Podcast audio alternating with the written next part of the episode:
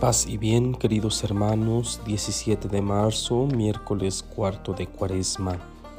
Tenemos hoy el Evangelio según San Juan en su capítulo 5. En aquel tiempo Jesús dijo a los judíos que lo perseguían por hacer curaciones en sábado.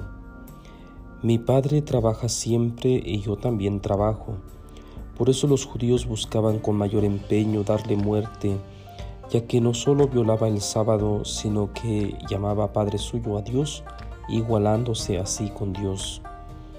Entonces Jesús les habló en estos términos. Yo les aseguro, el Hijo no puede hacer nada por su cuenta y solo hace lo que le ve hacer al Padre. Lo que hace el Padre también lo hace el Hijo. El Padre ama al Hijo y le manifiesta todo lo que hace le manifestará obras todavía mayores que estas para asombro de ustedes. Así como el Padre resucita a los muertos y les da la vida, así también el Hijo da la vida a quien Él quiere dársela. El Padre no juzga a nadie porque todo juicio se lo ha dado al Hijo, para que todos honren al Hijo como honran al Padre.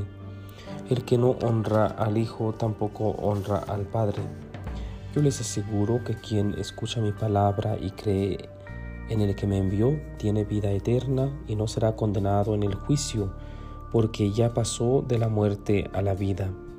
Les aseguro que viene la hora y ya está aquí, en que los muertos oirán la voz del Hijo de Dios, y los que la hayan oído vivirán, pues así como el Padre tiene la vida en sí mismo, también le ha dado al Hijo tener la vida en sí mismo y le ha dado el poder de juzgar, porque es el Hijo del Hombre.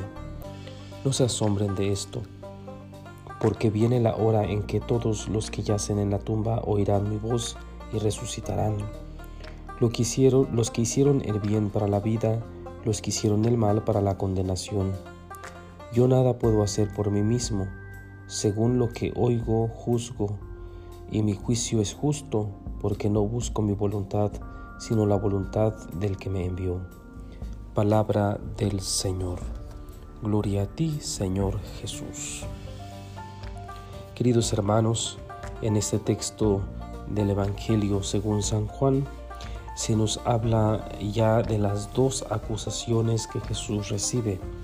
Primero, por curar en sábado, eh, quebranta la ley, entonces, eh, por lo tanto, en contra del judaísmo y también porque llama Padre a Dios, porque se iguala a Dios. Si lo escuchamos ahorita.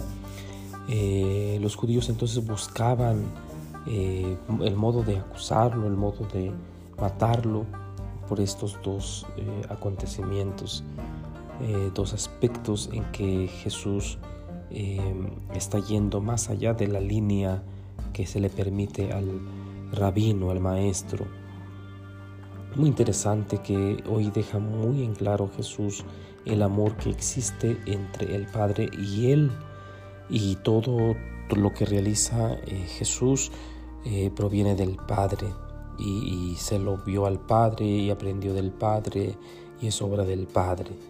Pero eso no quiere decir que Él no tenga autonomía o que Él no realice nada. Dice, también, aclara también, ¿verdad? Que Él realiza eh, cosas eh, porque el Padre eh, le permite, porque el Padre vive en él. Y, bueno, este, también nos anuncia que el que cree en Él ya tiene vida eterna. Es decir, el que cree en Cristo cree en el Padre y por eso tiene vida eterna y no habrá condenación en el juicio. Muy interesante lo que Jesús aclara el día de hoy. También eh, aclara que el mismo poder que tiene el Padre eh, lo tiene Él. Eh, todo esto yo creo para aclarar bien que de dónde procede Él, cuál es su poder y con qué autoridad dice o hace tal o cual acción. la blasfemia queda más clara con esta situación que Jesús expone el día de hoy. Se atreve incluso a decir Jesús que si el Padre resucita, ¿sí? Eh, es capaz de resucitar, tiene el poder de resucitar, Él también. ¿sí? Los que escuchen su voz resucitarán. Em, con esto pues em, queda de manifiesto queda claro que Jesús tiene el mismo poder del Padre. Me, llama mucho la atención que al inicio del texto dice, mi Padre trabaja siempre y yo también trabajo. Bueno, eh, pensando pues en que Dios no solo crea y abandona, sino que está atento a, cómo va, se va desenvolviendo la creación, está atento a las necesidades de los que formamos parte de esta creación.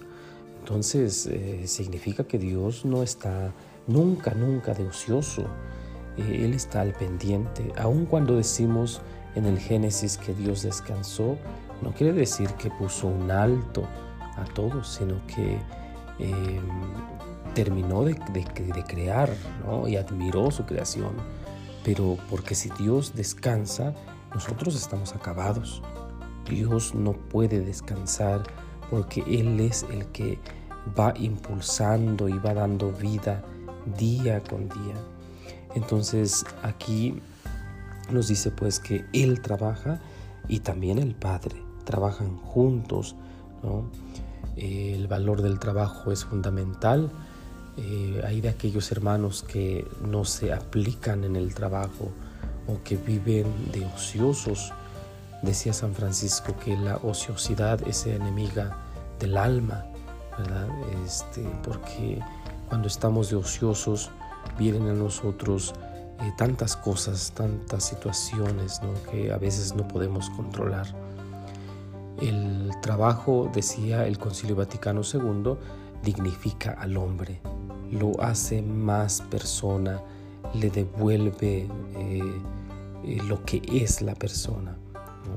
el ejemplo pues sería que alguien que trabaja gana su dinerito y disfruta de eso que obtuvo eh, a raíz de su trabajo.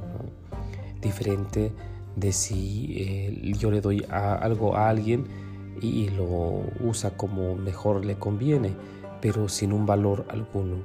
Entonces el, trabajo eh, nos hace saborear lo que recibimos a raíz de nuestro trabajo y valoramos mucho más. Ojalá pues que Pensemos un poco en cómo trabajamos en nuestra vida diaria, qué tipo de trabajos realizamos, qué sabor ponemos a nuestro trabajo, si realmente buscamos eh, dignificarnos y, ponerle el plus que se merece a nuestro trabajo. Ojalá que así sea. Que el Señor les bendiga y les guarde, les muestre su rostro y tenga misericordia de ustedes, les mire benignamente y les conceda su paz. Que el Señor Todopoderoso les bendiga en el nombre del Padre y del Hijo y del Espíritu Santo. Amén. Paz y bien.